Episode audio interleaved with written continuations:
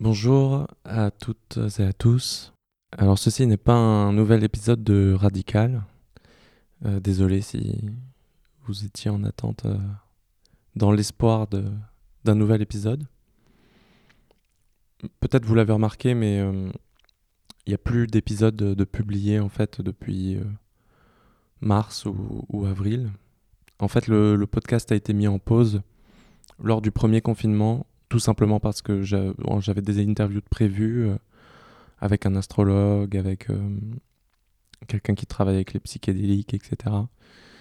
Euh, ces interviews ont tout simplement pas pu avoir lieu parce que je fais mes interviews en, physique et pour des raisons évidentes, c'était pas possible.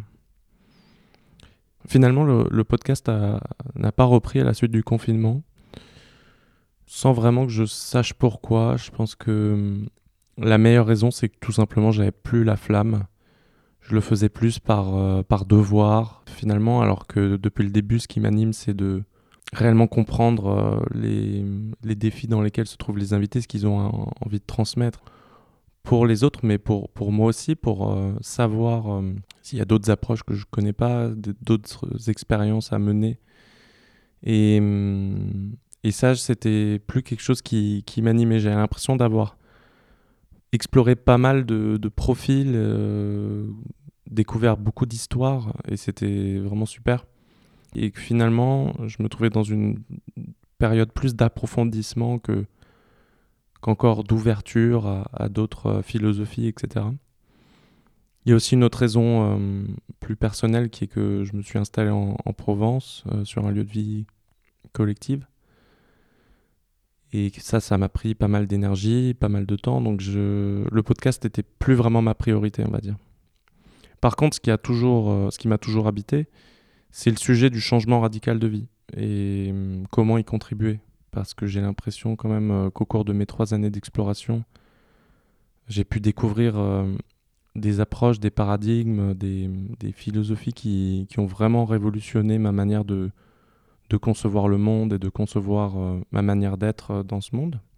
Et ça, j'ai toujours envie de, de pouvoir le, le en témoigner, euh, tout du moins.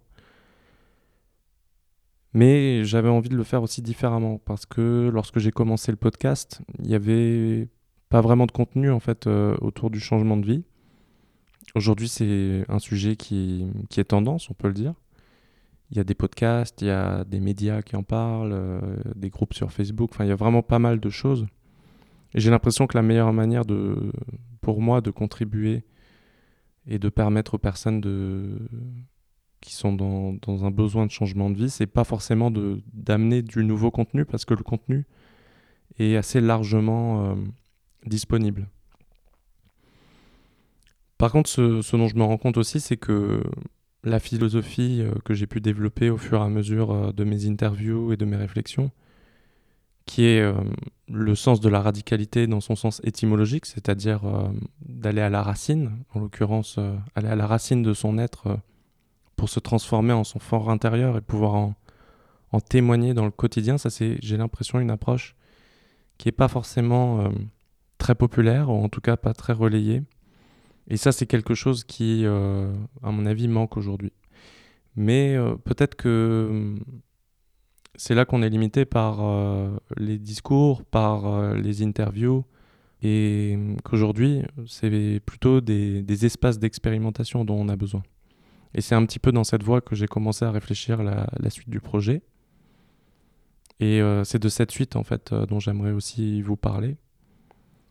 Euh, très concrètement, euh, comme je disais aujourd'hui, je pense que le changement de vie est traité de manière soit trop superficielle, c'est-à-dire euh, sur les changements extérieurs concrets, c'est-à-dire changer de, de, travail, changer de, de, mode de vie, aller vivre à la campagne, peut-être avoir des activités plus manuelles, etc. Et c'est sûrement une conséquence logique à une transformation d'un autre ordre, mais c'est pour moi pas le plus important et c'est en tout cas pas à ce niveau que doit être mis le, curseur. En tout cas pas en priorité.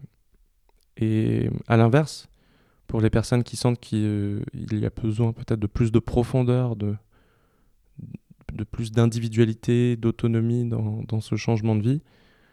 Le risque, et c'est euh, l'écueil dans lequel je suis tombé, c'est de s'isoler.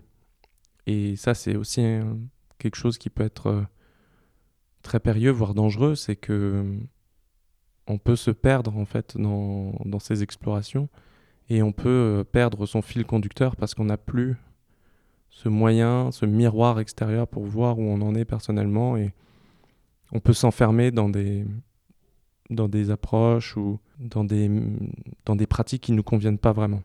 Alors pour moi aujourd'hui le, besoin il est là, c'est de créer ces espaces pour permettre à chacun d'expérimenter son propre chemin. Des espaces qui sont finalement des espaces ressources euh, où on peut se nourrir de l'approche d'autres personnes, mais sans, sans, les imiter.